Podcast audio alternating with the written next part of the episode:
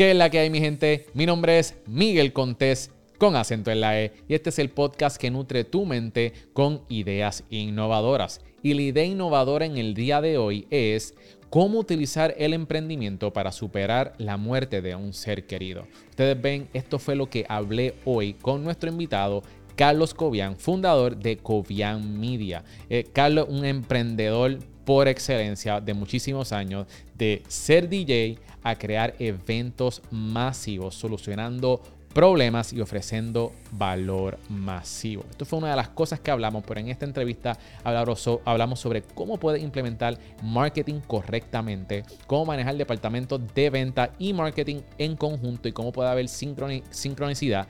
Y hablamos tanto sobre cómo puede emprender y contamos su historia, una historia sumamente inspiradora que no te va a querer perder. Así que quédate sintonizado. Pero antes de comenzar con la entrevista, te quiero recordar que si quieres crear un podcast de la manera correcta, descarga nuestra guía que la tenemos en oferta en estos momentos en guiadepodcast.com. Una guía sumamente completa que te lleva desde el concepto, estructura hasta el lanzamiento de tu podcast. Y lo mejor de todo es que tan solamente tienes que hacer una tarea al día y en 30 días puedes tener podcast. Así que descarga nuestra guía en guiadepodcast.com, guiadepodcast.com. Y hablando sobre podcast, si estás buscando dónde grabar el tuyo, puedes pasar por Parea Space, un lugar donde tenemos todo lo que tú necesitas, desde equipo de alta calidad, tenemos luces, cámaras, escenarios, están viendo en pantalla, tenemos diferentes lugares donde tú puedes grabar, tenemos diferentes sets. Si estás buscando dónde grabar tu audiolibro, hacer eventos, trainings, aquí en Parea Space te tenemos cubierto. Así que ven, pasa por pareaspace.com para más información. Y ahora sí, mi gente, sin más preámbulo, les presento la entrevista con Carlos Cobians. Y con ustedes, Miguel Contés, con acento en la E. Carlos, bienvenido al podcast. Qué bueno tenerte aquí, mi hermano. Gracias por invitarme. Oye, llevábamos tiempo que, mira, Carlos, ¿cuándo puedes pasar por el podcast? Pero finalmente se, se nos dio. Yo me acuerdo que te había entrevistado cuando yo hacía Facebook Live. Eh, yo creo que fue 2018. Creo que fue que la, primera vez que, nos conocimos a través de Zoom. Después vino la pandemia, vino todo esto y, y, todo está lo que era, pero aquí estamos. Y Carlos, quería entrevistarte porque mucho ha pasado desde, desde ese entonces. este, pero yo creo que si, si vemos a alguien que podemos definir un emprendedor, tu trayectoria seguramente define eso. este, Carlos, yo quiero empezar, yo quiero hablar sobre marketing. Yo quiero hablar sobre marketing porque tú tienes buena experiencia con marketing. ¿Qué es marketing? Para las personas que nos están viendo, ¿cómo tú defines marketing? Eh, bueno, en la universidad lo que te decían de marketing era este, que las personas eh, que trabajan en marketing identificaban una necesidad y creaban productos o soluciones para satisfacer esa necesidad. ¿verdad? Entonces, pues hay gente que decía, no, la gente de mercadeo lo que hace es crear necesidades, ¿verdad? Y dice, no, lo que nosotros vemos, oportunidades eh, de, promover unos productos, unos servicios a, una, a unos públicos, unas audiencias que necesitan ese producto, ¿verdad? Y la gente dice, no, pero es que no todo el mundo lo necesita. Bueno, la gente cree que no lo necesita, pero sí lo necesita, ¿no? Porque hay diferentes, este, está la escala de la necesidad de Maslow, ¿verdad? Que te dice específicamente el, triángulo, ¿verdad? Que hay una necesidad. Así que hay una ciencia detrás de eso. Pero verdaderamente eh, en la vida todo es mercadeo, todo es una venta. Todo el mundo se tiene que mercadear, un médico se tiene que mercadear, un abogado se tiene que mercadear, un producto, este, un restaurante, ¿verdad? Este, eh, una agencia. Todo el mundo tiene que mercadearse porque el mercadeo lo que te permite es este, promover tu negocio con el fin de traer prospectos y esos prospectos tú convertirlos en clientes y una vez este, ya son tus clientes, pues se convierten en tus advocates, son tus promotores de tu negocio, ¿no? Así que yo te diría que el mercadeo es una ciencia para hacer eso. ¿Cómo tú defines en cuestión de mercadeo y venta? ¿Es lo mismo? No. ¿Es similar? Cuéntanos un poquito sobre eso. Porque dijiste algo ahí, te tienes que mercadear, un abogado se ve, eh, dijiste un abogado se tiene que vender, eh, mercadear, un doctor también. Seguro.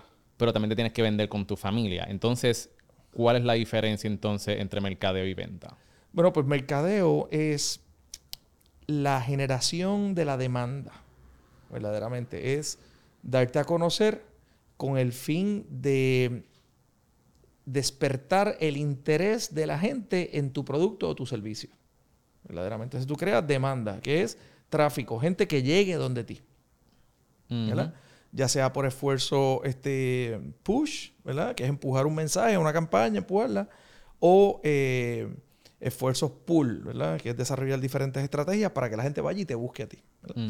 Luego ventas es la parte, una vez llega ese prospecto, una vez llega ese cliente, es convertirlo de prospecto a cliente. Y es como tú cierras esa venta. Una vez la persona llega, ¿verdad? Es como si tú tienes una tienda, pues el mercadeo lo que hace es que hace que la gente llegue a la puerta de la tienda.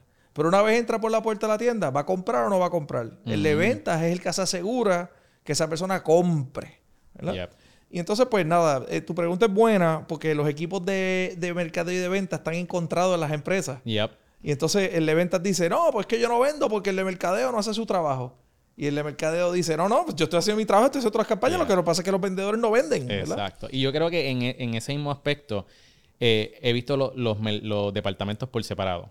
Está marketing y venta y tienen ese encontronazo porque dice, ah, tú no me estás trayendo buenos leads. Sí. O entonces, mercado culpa a los de venta diciendo, tú no estás cerrando. Exactamente. Y yo creo que estos departamentos tienen que tener más comunicación entre sí, y tienen que trabajar en conjunto en desarrollo, no tan simplemente en que cada uno haga su especialidad, sino en el desarrollo de campaña, ah. en verificar si los leads que están llegando son de cualidad, de calidad, cuáles, eh, cuáles objeciones están presentando los de venta, se le están presentando a los de venta, para que en marketing puedan contrarrestar esas objeciones desde un inicio y poder filtrar los leads. Sí, yo, yo creo que es fundamental, ¿verdad? Que, la, gente de mercado y venta se vean como socios. Son socios de negocio.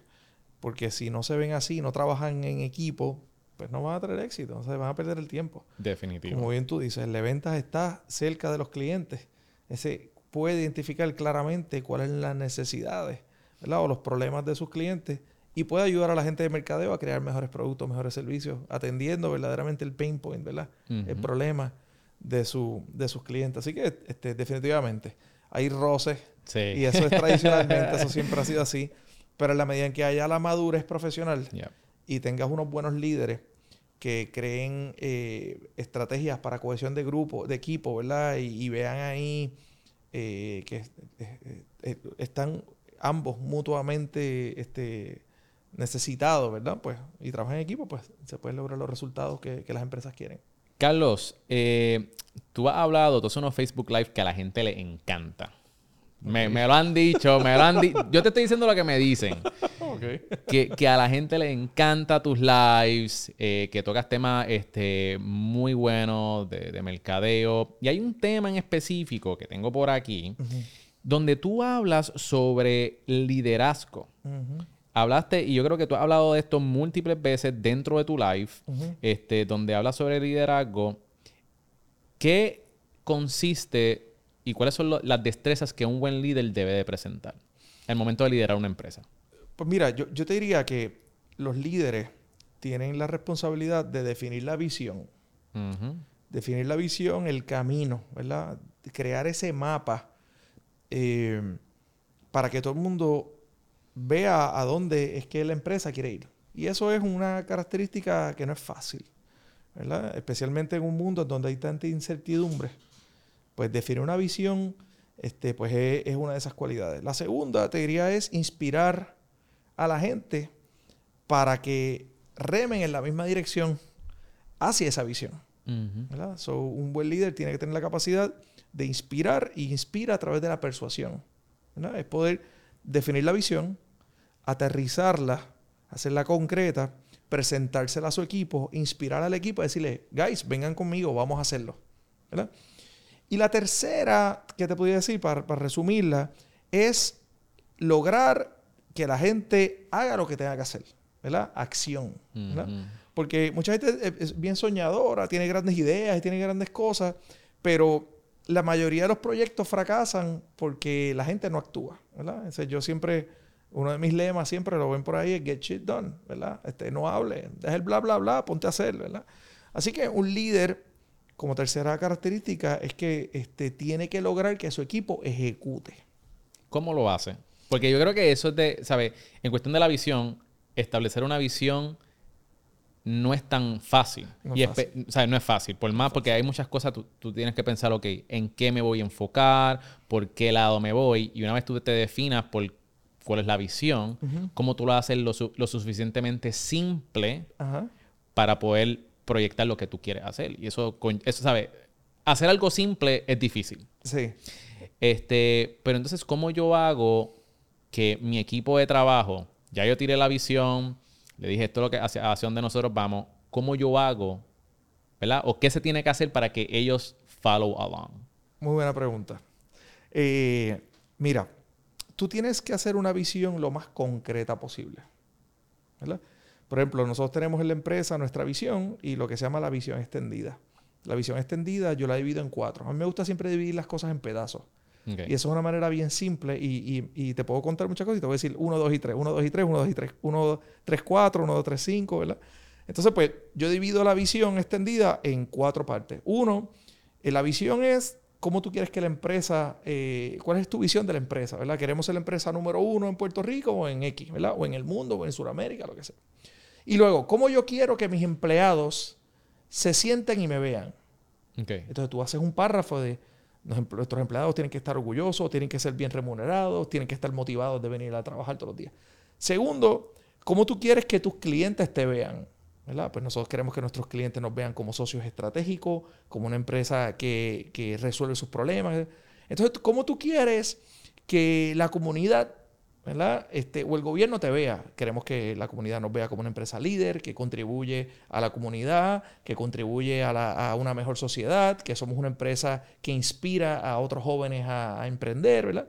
Y luego, ¿cómo tú quieres que los accionistas de la empresa, que son los dueños, pues, pues te vean? Pues nosotros queremos ser una empresa sumamente rentable, que expande sus líneas de negocios alrededor del mundo, ese tipo de cosas, ¿no? Entonces, cuando tú haces eso, tú conviertes algo que es abstracto en algo concreto. ¿verdad? Así que tienes que hacer eso. Y luego, ¿cómo lo haces posible?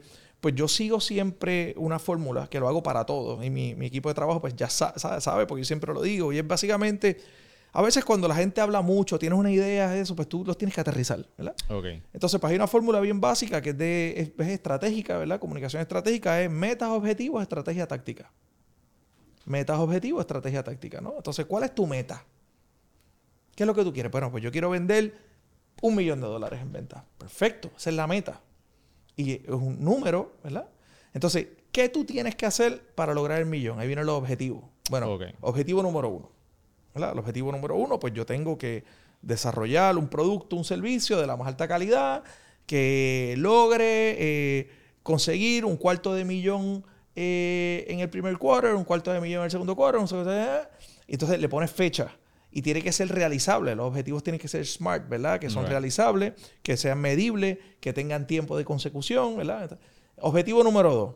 eh, pues voy a hacer una, voy a montar una plataforma que me permita mercadearme. Voy a hacer mi página web, voy a hacer mis redes sociales, ta, ta, ta, ta. Ese ese es el segundo objetivo. El tercero, A- apunte, mi gente. Aquí Carlos le está dando el plan detallado paso a paso. Un, dos, tres. Apunten. Y entonces el tercer objetivo es, pues queremos eh, que posicionarlos en la mente de los consumidores como la empresa líder en tal, tal, tal, ¿verdad? Para tal fecha, ¿verdad? Entonces, pues ya tienen los objetivos.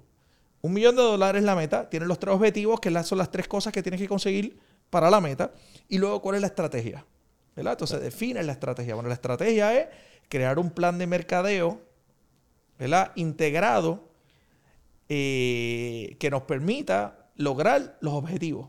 Ok. ¿verdad? Es, como, es como una frase que resume que eh, pues, para lograr los objetivos yo voy a eh, montar un plan de mercadeo integrado, ¿verdad? Que integre eh, eh, medios tradicionales, medios no tradicionales, promociones, ¿verdad?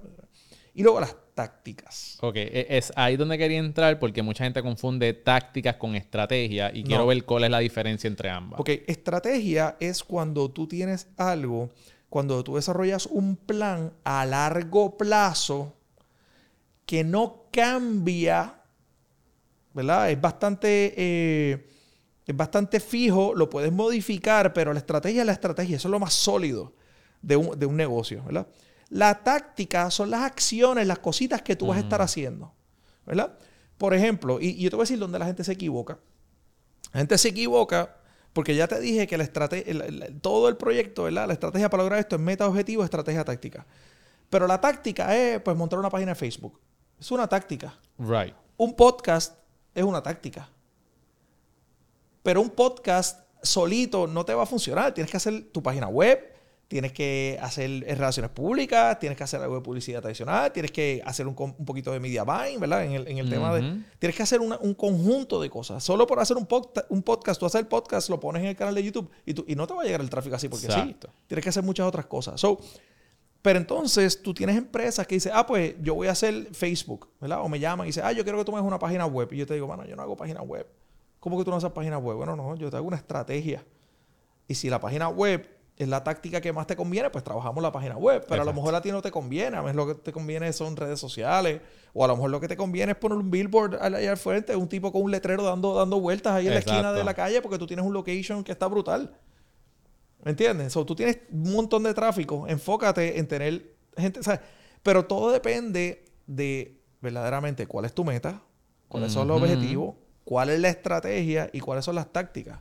Pero hay mucha gente que opera táctico. Entonces, ¿qué es táctico? Táctico es una acción que puede ser planificada, ¿verdad? Puede estar dentro de estrategia o puede ser del momento, ¿verdad? Por ejemplo, eh, tú tienes un plan estratégico para el año, pero en el plan estratégico para el año tú tienes un montón de, de- de planes, ¿verdad? Pero de momento no, no vislumbra la pandemia. Bien brutal. Entonces tú tienes un plan y yo voy, a hacer, yo voy a hacer todas estas cosas. Y de momento, lockdown. Y de momento todo cierra. Y de momento no puedes salir de tu casa. Pues tu plan estratégico se fue a pique. Pues tú tienes que operar tácticamente. Sé qué pasó en la pandemia. Pues mucha gente estaba encerrada en las casas y se reinventaron. Y la gente decía, no, yo me reinventé, montó otra línea de negocio. Por ejemplo, yo hacía eventos. ¿verdad? Yo hacía eventos, congresos grandes. Y de momento mi negocio se acabó. Yep. Pues entonces empecé a hacer eventos virtuales. ¿Verdad? Pero eso es un plan táctico para una situación que yo no me esperaba. ¿verdad? Entonces, trabajar de manera táctica es buena y funciona, pero no es sostenible a lo largo del tiempo. Ya.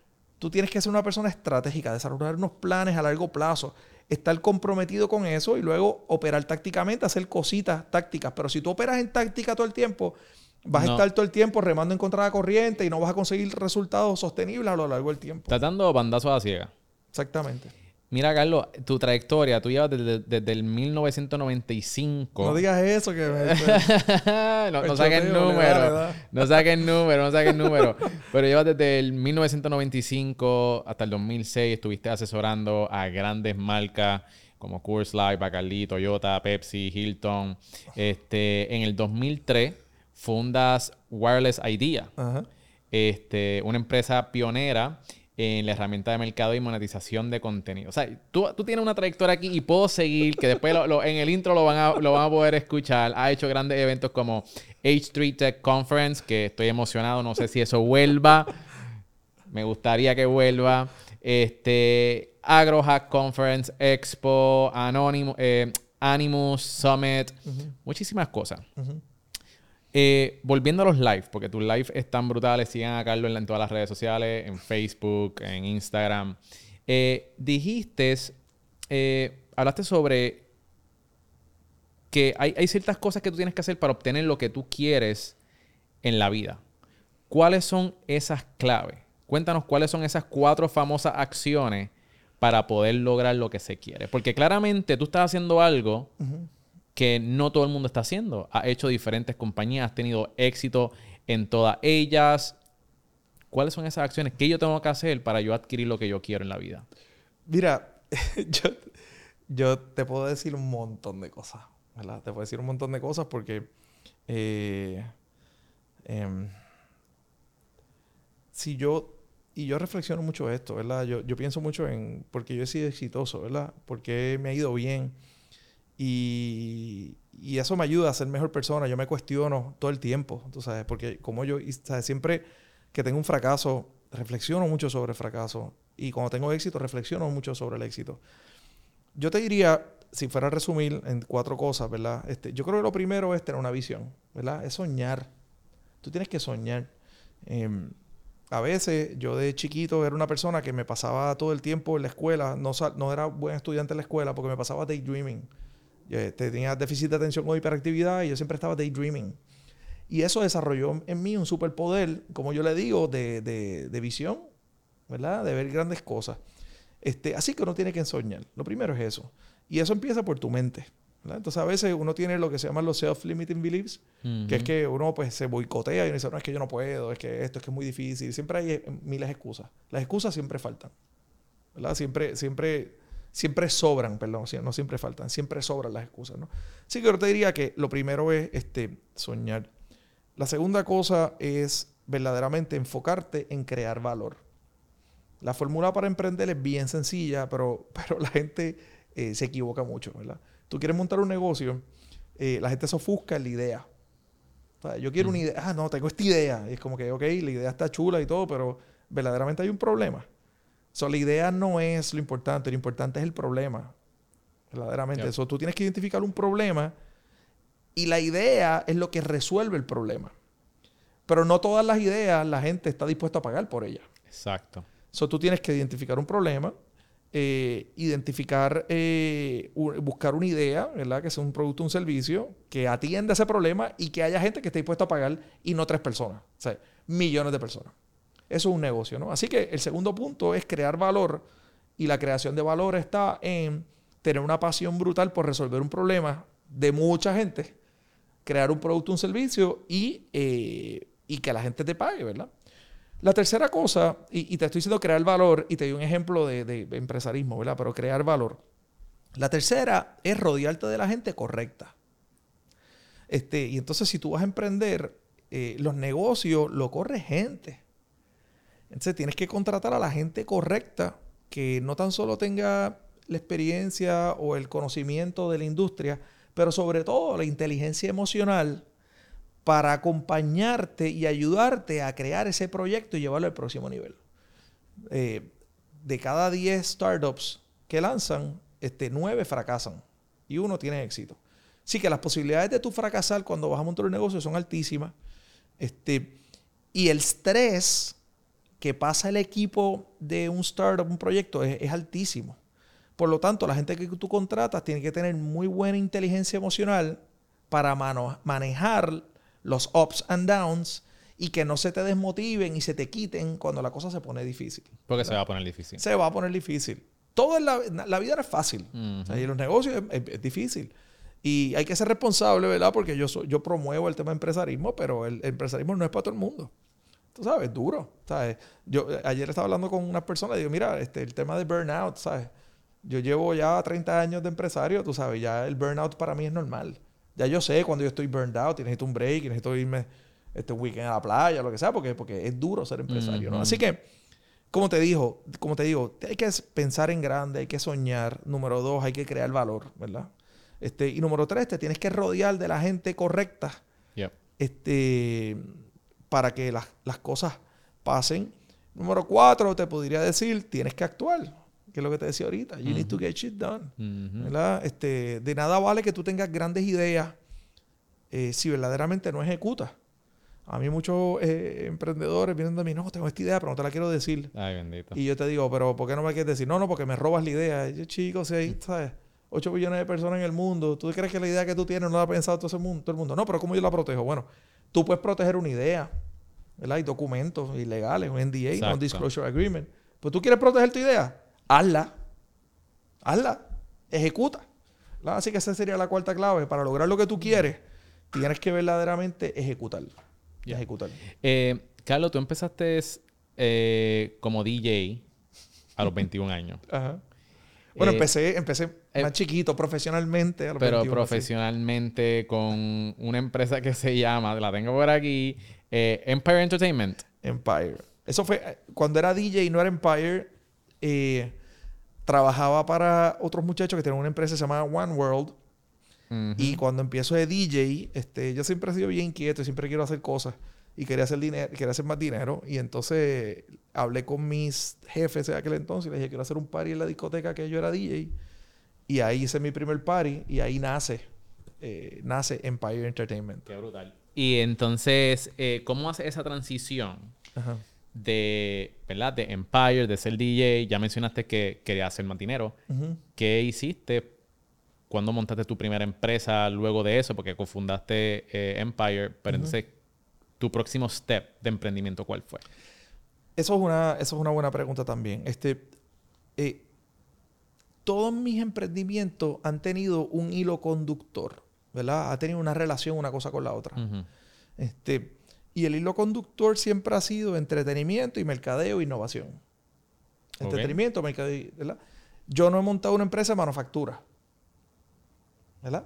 Este, una, una empresa de, de, alimentos, ¿verdad? Tuve una barra restaurante, ¿verdad? Pero era una barra restaurante y la promovíamos. So, si tú quieres ser un emprendedor en serie, exitoso, según mi libro, ¿verdad? Es, tú debes construir empresas que de alguna forma se relacionen una con la otra. ¿Verdad?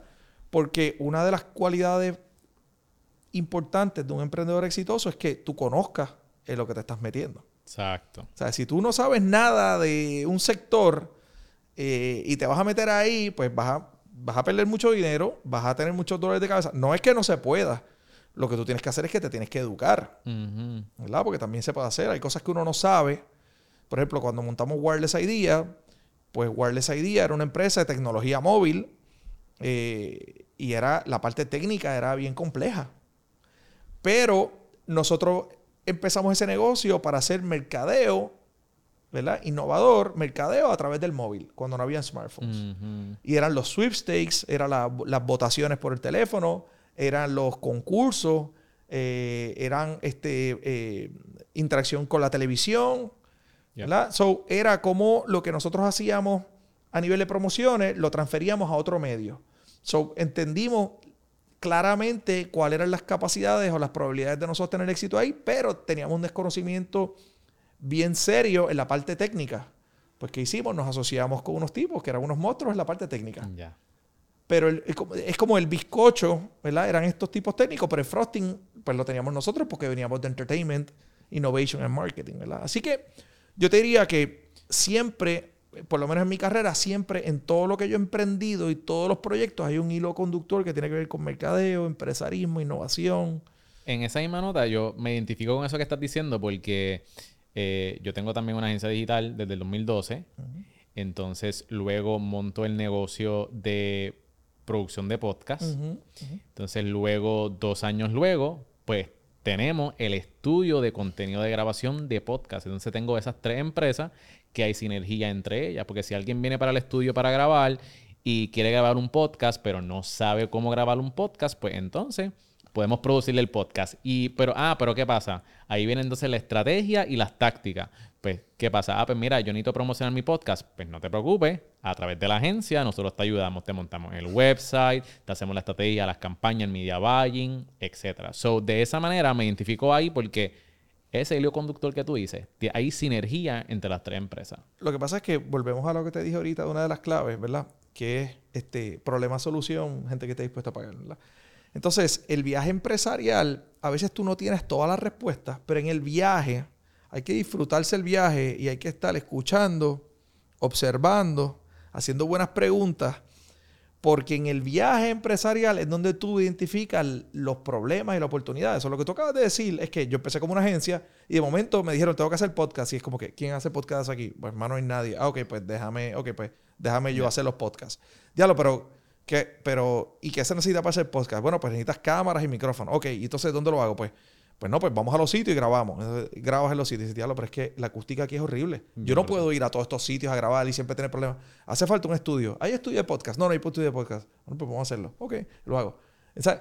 pero es en la medida en que tú te vas tropezando con todos estos problemas que tú conviertes esos problemas en oportunidades de negocio. Definitivo. Y eso que dijiste de que eh, eso de la acústica, que yo iba a los lugares a grabar, eso fue el, eso fue el problema.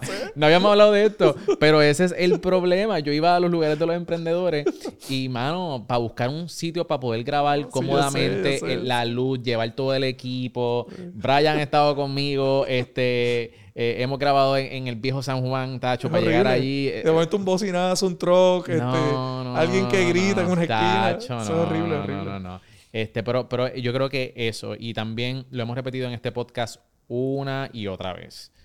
Las personas que te rodean son clave para tu crecimiento y para tu éxito. Eso de que dicen de que las cinco personas con las que tú te pasas determinan cuánto dinero tú generas, el tipo de actitudes que tú tienes, emociones. Eso es cierto y tú lo acabas de decir. Sí, eso no, es, es clave. Este, lo que yo digo, tú sabes, tú tienes que rodearte de gente que te sume, no de gente que te resta. Y por ahí hay un montón de energy vampires, ¿verdad? Gente que te chupa, en vez de la sangre, te chupa la energía y hay que mantenerlos lejitos. Um, vamos a hablar un poquito sobre los eventos.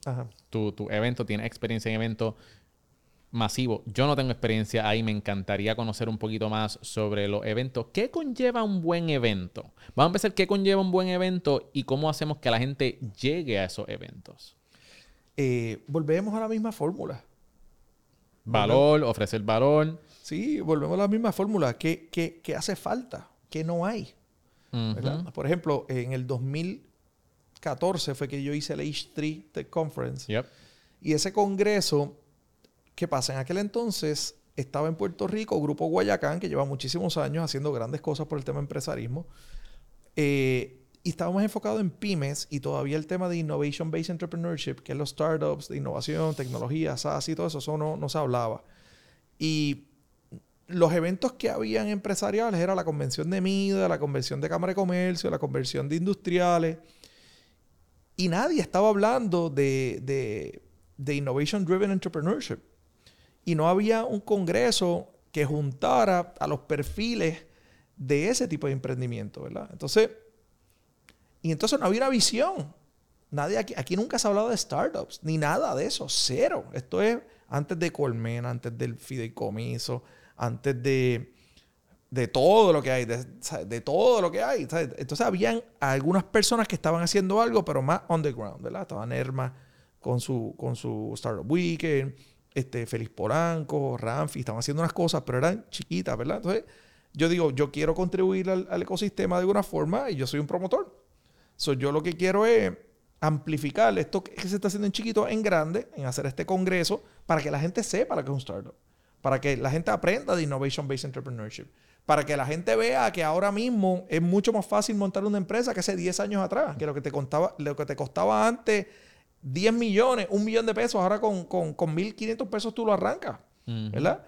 Y entonces, pues era cómo presentamos una nueva visión de lo que es Innovation Based Entrepreneurship y luego, volviendo al equipo, ¿quiénes son los, em, los perfiles indispensables en un startup, ¿verdad? Y entonces vengo con el concepto del hacker, que es el ingeniero de software, el hustler, que es la persona de marketing y venta, y el hipster, ¿verdad? Que era más el creativo. Y le puse ese branding, H3, hackers, hackers hustlers and hipster. Y el problema es que los hackers siempre pues le ponen sello. Ah, es que son antisociales, se pasan en las computadoras, no hablan con nadie, son introvertidos. Los hustlers, ah, es que esos tipos son unos, unos aprovechados, son unos indisciplinados, lo que les gusta es pariciar y, y vacilar por ahí. Y los hipsters, ah, es que se está tatuado y tiene pantallas y eso, están medio loquitos. Y no es que son locos, no es que son indisciplinados, no es que son antisociales, es que son diferentes. Pero el valor está en sus diferencias. Pero esos tres perfiles juntos hacen maravilla. Y si te vas a ver, los startups exitosos globales siempre han tenido esa fórmula. ¿Verdad?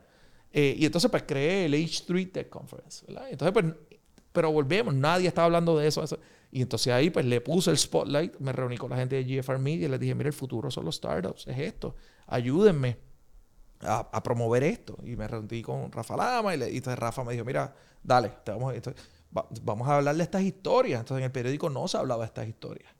Me recuerdo que el primer H3, eh, mi keynote del cierre fue Javier Soltero. Este, y a la semana vendió su empresa a Microsoft en 200 millones de pesos. Boricua. Era un dropout. Eh, estudió aquí, se fue a Estados Unidos. Lo ese, ese, fue el app de. Acompli. De, de, emails, era. Sí, Acompli, que ahora mismo es Outlook. Y, y, de ahí lo compra Microsoft en 200 millones de pesos. Se convierte en jefe de Microsoft, de Office. Después de ahí se va para Google. En Google se convierte en el jefe del suite de, productos y ahora renunció y ahora está por su cuenta y va a hacer otra cosa. Mm. Pero es un boricua. Pero él, cerró el, el, H3, ¿no? Así que esa es la clave para hacer eventos es que está desatendido, que no hay, que hace falta. ¿verdad? Luego están los eventos artísticos, ¿verdad? Pues siempre va a haber necesidad de la gente divertirse, ¿verdad? Si tienes un artista que está, trae un, un- sonido diferente, tiene un look diferente, hablemos de Bad Bunny, ¿verdad? Bad Bunny, ¿qué es lo que hizo? Pues él trae un sonido diferente, él es un romántico, pero bien explícito en sus letras, ¿verdad? Y él le habla a todas las audiencias, ¿verdad? El reggaetón siempre era bien macho, bien machista, qué sé yo, y él dijo, no, yo le quiero hablar a todo el mundo. Y, y él, él trae mucha inclusión, tú sabes, el tipo va con faldas y carteras de mujer, tú sabes, pues él, él- él abrió, ¿verdad? Él es como el Lady Gaga, lo que hizo Lady Gaga, pues, pero entonces eh, eh, eh, tiene un ángulo, sus letras, su música, el trap, la producción musical es completamente diferente. Así que en el negocio tú tienes que ver que estás desatendido, proveer, crear esa experiencia, si es un evento, ¿verdad? Y asegurarte que la experiencia es memorable.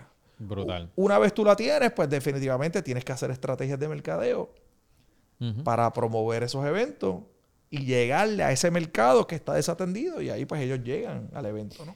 Carlos, uno de los eventos que, que ha hecho en el pasado se llama Animus Summit, un evento de crecimiento y empoderamiento para las mujeres. ¿Por qué crees que el empoderamiento de las mujeres es una herramienta fundamental para la innovación de los negocios? Mira, ah, es- es- es- eso... Aquí hay un tema social, este, de justicia social, punto, ¿verdad? Y, y a las mujeres no se les trata igual que a los hombres. En el mundo empresarial, las mujeres no han tenido las mismas oportunidades que los hombres. Este, y eso, ya eso, eso, eso hay que resolverlo. Es un tema de justicia social en donde hay que pagarle a las mujeres lo mismo que se le paga a los hombres, hay que darle las mismas oportunidades. Y tiene, ¿por qué no hay más mujeres CEOs o presidentas de empresas? ¿Por qué las juntas directivas de las empresas no todas tienen mujeres? ¿Verdad? Así que es un tema de justicia. Si nos vamos a nivel de negocio y me pongo el sombrero de negocio, está demostrado que las empresas lideradas por mujeres o las empresas en donde eh, en sus juntas directivas hay mujeres tienen mejores rendimientos económicos que las empresas que no. Así que invertir en la mujer eh, y darle ese protagonismo o esas posiciones de liderazgo le conviene a todo el mundo. Porque ejecutan mejor que los hombres. Eso lo dice la data. Entonces, yo, eh, la mujer es empresaria de nacimiento. Nada más parir y tener hijos. Eso es un pro- eso, es- eso, nosotros no podemos bregar con eso. Una monguita y estamos... Exacto, una estamos- las mujeres tienen eh, una capacidad, yo digo que superior a la del hombre, entonces tenemos que, tenemos que hacer eso. Entonces, ¿por qué nace este proyecto?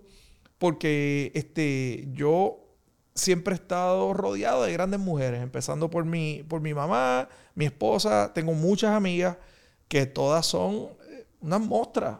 Y yo decía, es que yo necesito que otras mujeres las conozcan ustedes y vean lo que ustedes están haciendo porque tiene una fortaleza, un temple, una iniciativa, ese drive. Este, y yo dije, pues yo, yo tengo que, yo, ¿sabes? Es, es- es injusto que yo tenga la oportunidad de conocerte a ti y a ti, a ti, a ti, tener estos intercambios y que no otras mujeres las puedan conocer ustedes, que ustedes puedan inspirarlas a ellas, ¿verdad? Empoderarlas con el conocimiento y también conectarlas con otras mujeres para que puedan hacer grandes cosas, ¿no? Y ahí pues, pues decido hacer un proyecto eh, para, para promover el tema del liderazgo, este, emprendimiento, desarrollo personal, profesional empresarial de la mujer. Y, y- y ahí nace un poco lo que es el proyecto Brutal. de Animus. Me, me encanta, me encanta. Muy necesario. Yo creo que Sí. eso que tú dices de encontrar un problema, ofrecer valor y buscar las personas que estén dispuestos a que adquieran ese servicio o producto, me parece fenomenal. Yo creo que muchas veces nosotros como emprendedores perdemos de vista eso. Estamos enfocados en nuestro bebé, en nuestra idea que no vemos fuera de allá. Y hay muchas veces que esa idea tienes que matarla. Es que eh, eh, esto es bien común, esto es bien común y es emprendedores que es, tienen una idea buscando un problema y es al revés. El problema busca una idea, ¿verdad? Entonces, pues, este, ahí, ahí mu- mucha gente fracasa por eso, porque tienen el enfoque al revés.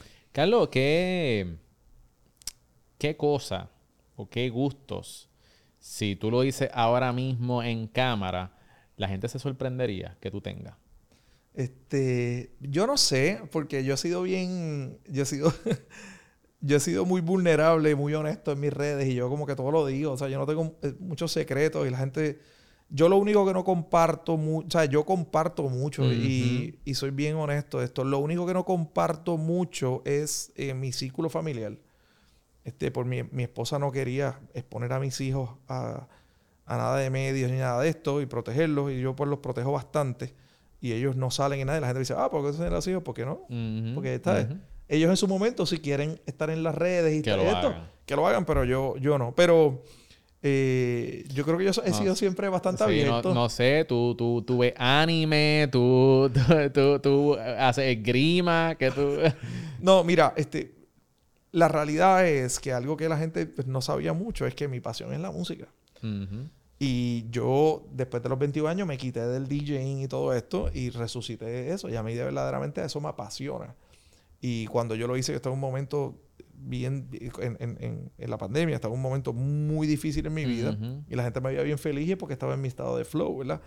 Me gusta mucho, eh, así que el DJ me gusta, me gusta mucho correr bicicleta, el mountain biking, este, me gustan los deportes extremos, eso es lo que me gusta. Yo no era de chamaquito, no era este que me gustaba el baloncesto y voleibol y esto, no, yo estaba siempre en BMX, en patineta, en patines, eh, esquí acuático, me gustaba mucho el esquí acuático, este me gusta mucho navegar, me gusta el mar, me encanta el mar. Siempre, ¿Cuándo fue la última vez que te fuiste en un bote? Este, hace unos meses atrás, hace unos meses atrás. Ah, pues ya, toca, porque eso fue hace varios meses, ya, ya, está, ya está tocando. Oye, y también, by the way, ¿cuándo va a hacer el party aquí, DJ aquí? Aquí tenemos la pantalla, tenemos el espacio. Vamos a hacerlo, hacemos un inventito, hacemos un inventito. Algo, a mí me encanta hacer inventos. Este, todos estos lives que yo he hecho han sido así, eh, fíjate,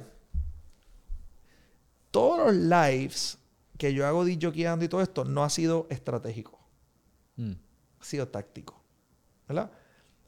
Porque lo he hecho porque me ha ayudado a mi salud emocional. ¿Verdad? Esto es algo que pues, no, necesariamente todo el mundo lo sabe. ¿verdad? Cuando en la pandemia yo hice eso, yo estaba en una profunda tristeza, tú sabes, por haber perdido a mi esposa. Yo perdí a mi papá.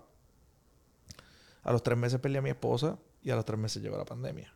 Entonces a mí el tema de DJing en la pandemia fue mi antidepresivo.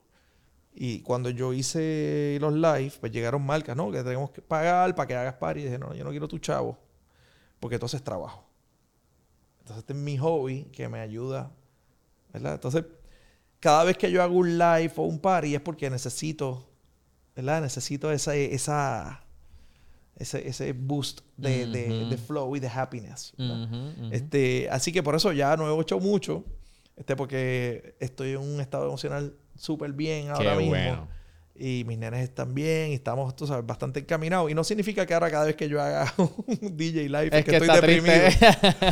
pero, pero ha sido bien... Terapéutico sí, súper terapéutico, pero ha sido bien orgánico. Y parte de la pandemia lo que pasó y porque fue bien exitoso fue porque fue bien orgánico. Ya que estás hablando en ese tema, Carlos, um, una de las preguntas que nosotros hacemos, eh, llama al final de la entrevista, es montarnos la máquina del tiempo y cuál fue el momento más difícil de tu vida.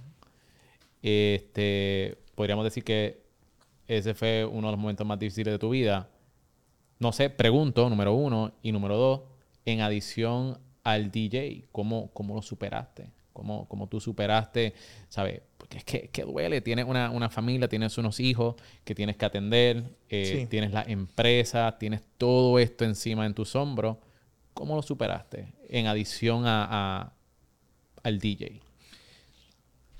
Mira, yo te diría que en mi vida yo había tenido un suceso que me había marcado bastante, pero fue a nivel empresarial.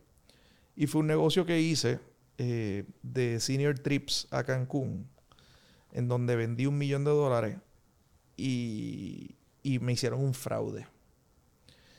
Y entonces perdimos como 200 mil dólares. Y esto fue el principio de mi carrera empresarial, donde estábamos como que súper bien, teníamos excelente reputación y estuvimos a punto de la bancarrota. Y luego pudimos resolver y dimos cara a todo el mundo. Entonces, ¿cómo manejé ese, esa situación difícil? Pues y la historia es larga. Puedo estar un rato aquí, ¿verdad? Pero esa situación, ¿cómo la manejé? Dando cara. No dejándome caer ni esconderme. ¿verdad? Éramos cuatro socios, dos socios se escondieron y dijeron, vamos a hacer quiebra y que se chave todo el mundo. Y nosotros dos, que éramos otros dos socios, dijimos, no, vamos a dar cara. Así que en momentos de dificultad, en donde la cosa se pone difícil, la gente responsable, honesta, eh, luchadora, dan cara. Y tú te puedes escocotar, tú puedes cometer un error, pero dar cara. Hay mucha gente que cuando tiene una situación difícil hace como el avestruz, que mete la cabeza debajo de la tierra, pero se te queda el fondillo por fuera. ¿Verdad? Entonces, pues, eh, y el dar cara, decir la verdad, afrontar la responsabilidad, hablar con la gente claramente, con la verdad, pues todo como que se resolvió y se disipó. ¿Verdad? Versus el que se esconde y no da cara, entonces ahí, ¿verdad? Así que esa fue la, la- la profesional que a mí me marcó sin saber lo que me venía después.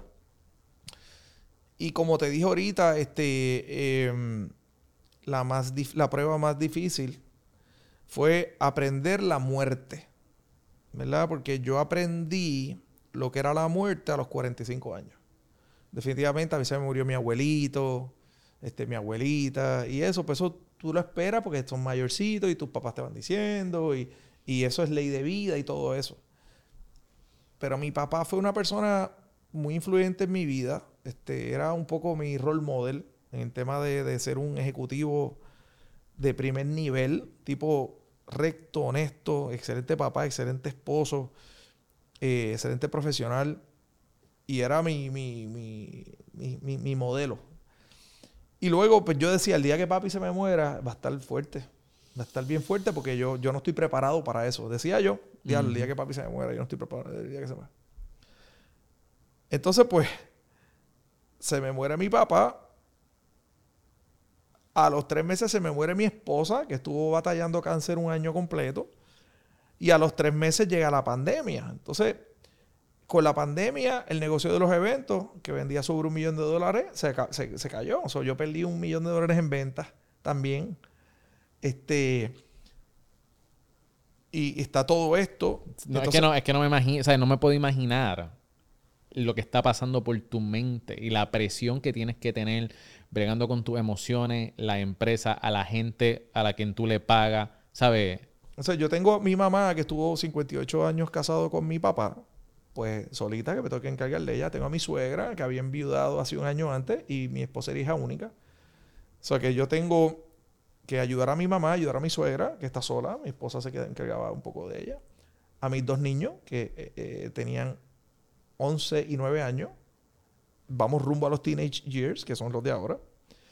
Eh, mi negocio de los eventos lo pierdo, ¿verdad? Porque cierran, Ujú.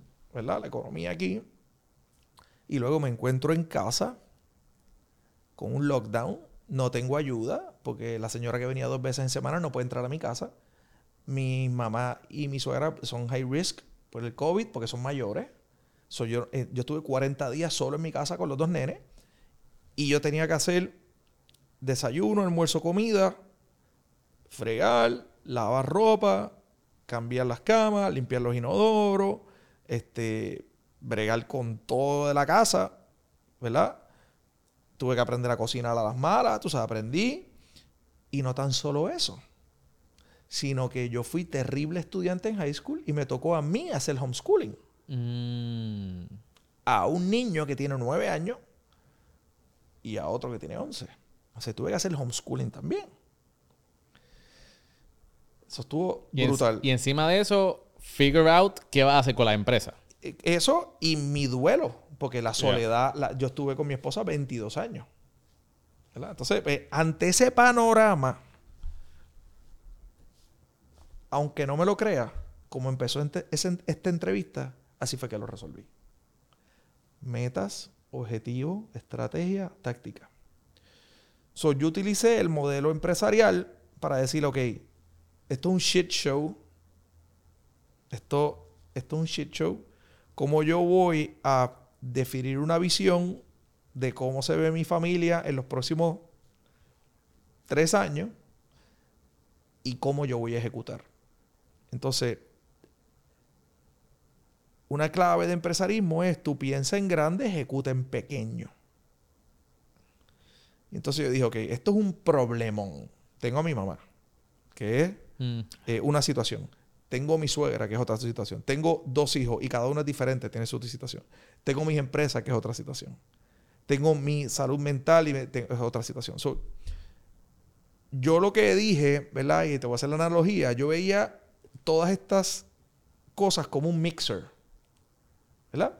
Y tú tienes una consola ahí, mezclas el audio y cada mixer tiene un volumen, ¿verdad? Entonces decía, ok, yo tengo, yo tengo, yo tengo que disjoquear y yo tengo los volúmenes, ¿ok? Entonces, de todos estos volúmenes, ¿cuáles yo puedo controlar y cuáles no? ¿Verdad? Entonces hay unos que van a subir y bajar y yo no tengo control, ¿verdad? Entonces, ¿cuál es el único volumen que yo puedo controlar? El mío. O mi soledad, mi esto es como que manténlo abajo, no te enfoques en ti ahora mismo, enfócate en crear valor, enfócate en servir, enfócate en los niños. Entonces, mi primer año, mi esposa fallece el 2020, 2020, mi prioridad número uno, dos y tres es los nenes. Porque mi mamá y mi suegra pues son mayores. Y ellas pues tienen, tengo que ver con eso, pero prioridad número uno, niños. So, yo me enfoqué en cómo yo voy a manejar la salud emocional de ellos. Les busqué ayuda, psicóloga, a cada uno una, semanalmente. ta, ta, ta, ta, ta, ta. Después de ahí, cómo yo voy a manejar el homeschooling. ¿Verdad? Las computadoras, los Zoom, cómo voy a manejar el tema del internet en la casa. Las reglas, cómo se va a manejar aquí, que, que no, que no puedan jugar Fortnite, que este está, los filtros en casa, cómo yo voy a manejar el network para que, ¿sabes? Preparar la casa. Cómo yo, la- los rituales que voy a hacer en casa para tener buena comunicación con ella, para que ellos me, ¿sabes? Entonces, 2020, los niños. 2020, 2021, mi mamá y mi suegra y un poco el negocio, porque el negocio yo tuve que sentarme con mi equipo de trabajo y decirle, guys, I'm out. You have to run the business. Yo voy a entrar y salir, pero no puedo. Gracias a Dios, yo tengo un equipo que es espectacular. Mi equipo de trabajo es otra cosa fuera de este mundo. Mi socio le debo todo porque esta gente, cuando la cosa se puso difícil, they step up to the plate. ¿verdad? Exacto. Así que año 2, pues me enfoqué más en mi mamá, en mi suegra, en resolver eso. Año 3, ¿verdad? Después de que mi esposa fallece, pues año 1, que fue cuando mi esposa estaba en la enfermedad, pues era ella, cuidarla a ella. Año 2, que es cuando ya fallece mis nenes. Eh, año 3, mi suegra, mi mamá, entonces empezar a resolver un montón de cosas de ella. Y año 4, que fue el año pasado, pues fue como que, ok, date tu cariño. Y ahí empecé a salir. Vamos a subir el volumen de Carlos. De Carlos. Entonces ahí me empecé a dar más tender love and care a mí. Empecé, tú sabes, a, a- Y este año, el año 2023, pues es como que, ok, vuelvo a la empresa. Así que ahora, ahorita me preguntaba fuera de- del podcast, ¿vas a hacer evento? Y te dije, hermano, estoy viendo.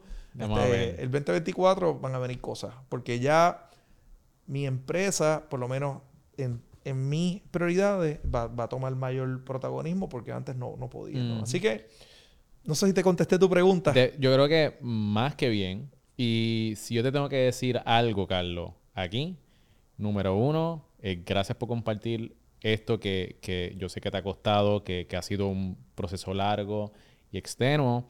Y lo otro que te tengo que decir a ti es gracias por dar cara. Porque es muy necesario lo que tú estás haciendo, la gente que tú inspiras, eh, la gente con quien tú trabajas. Y Puerto Rico te necesita. Así que gracias, mi hermano. De verdad que sí. Gracias a ti, gracias a ti. Nada, mano, lo, lo... Mira, si, si, mi histo- si mi historia y lo que yo estoy haciendo eh, inspira a otras personas a hacer grandes cosas o a no dejarse caer por este tipo de cosas, pues, pues que para bien sea, ¿no? Este, yo en, mi, en mis reels o en los live feeds siempre hablo de esto, de como no pierdas el entusiasmo, sigue para adelante. Y la gente, ah, es fácil decirlo, es como que tú no me conoces. Ah, Tú no conoces mi historia. So, cuando yo lo digo y, y trato de motivar a la gente, no tan solo lo estoy diciendo, sino que lo he hecho y yo también me lo digo a mí todos los días. Ya, hay que hacerlo, hay Sí, que sí, sí. hacerlo. Carlos, gracias por compartir eso. Yo, no, yo ¿sabes? Tengo que hacerte esta sección porque todo el mundo la pasa por esta sección. Vamos a la sección de la O donde tienes que pensar rápido y escoger entre esto y lo otro. ¿Estás listo? No estoy listo, pero dale. Pero vamos allá. Ok, más importante en una pareja, inteligente o graciosa. Todo rápido, Carlos. Inteligente. Dinero o tiempo libre. Tiempo libre. Ahorrar o invertir. Invertir. Pizza o pasta. Pizza. Hamburgers o taco. Taco. Honestidad o los sentimientos de la otra persona. Honestidad. El papel de toilet, ¿cómo tú lo instalas? ¿Por encima o por detrás? Por encima. Ok, y masaje de espalda o de pie. Ay, de pie. Ok, ese fue el primer round. Muy bien, muy bien. Ahora vamos para el segundo round. Ah, Las preguntas van a ser un poquito más difíciles. ok. Amor o dinero. Amor. Siempre llegar 10 minutos tarde o 45 minutos temprano. 45 minutos temprano. Que todas las camisas sean dos sizes más grandes o un size más pequeña. Un 6 más pequeña. Vivir sin internet o vivir sin aire acondicionado ni calentador de agua. Sin internet. Transportarte 500 años permanente hacia el futuro o hacia el pasado. Hacia el pasado. Nunca poder utilizar un touchscreen o nunca poder utilizar mouse ni teclado. Sí, un touchscreen. Me gusta el mouse y el teclado. Súper. Y la última. ¿Prefieres envejecer del cuello hacia arriba o del cuello hacia abajo? Esta pregunta. Eh, wow. Del cuello hacia arriba o del cuello hacia abajo. Carlos, ¿cuál, cuál va a ser? Zumba, zumba, zumba. Eh, del cuello hacia abajo. Del cuello hacia abajo. Ok, muy bien. Esa fue la sesión de la O. ya se puede contestar eso. Eh, vamos para la última sección. Dos o tres preguntitas por aquí. Eh, vamos a hablar sobre perspectivas de vida. ¿Qué mentalidad tú entiendes que es vital para prosperar? La mentalidad de crecimiento.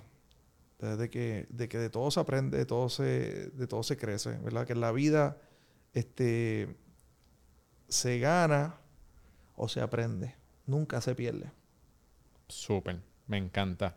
Y Carlos, por último, ¿cuál es tu por qué? ¿Sabes? ¿Qué es lo que te, te levanta todas las mañanas a dar lo mejor de ti?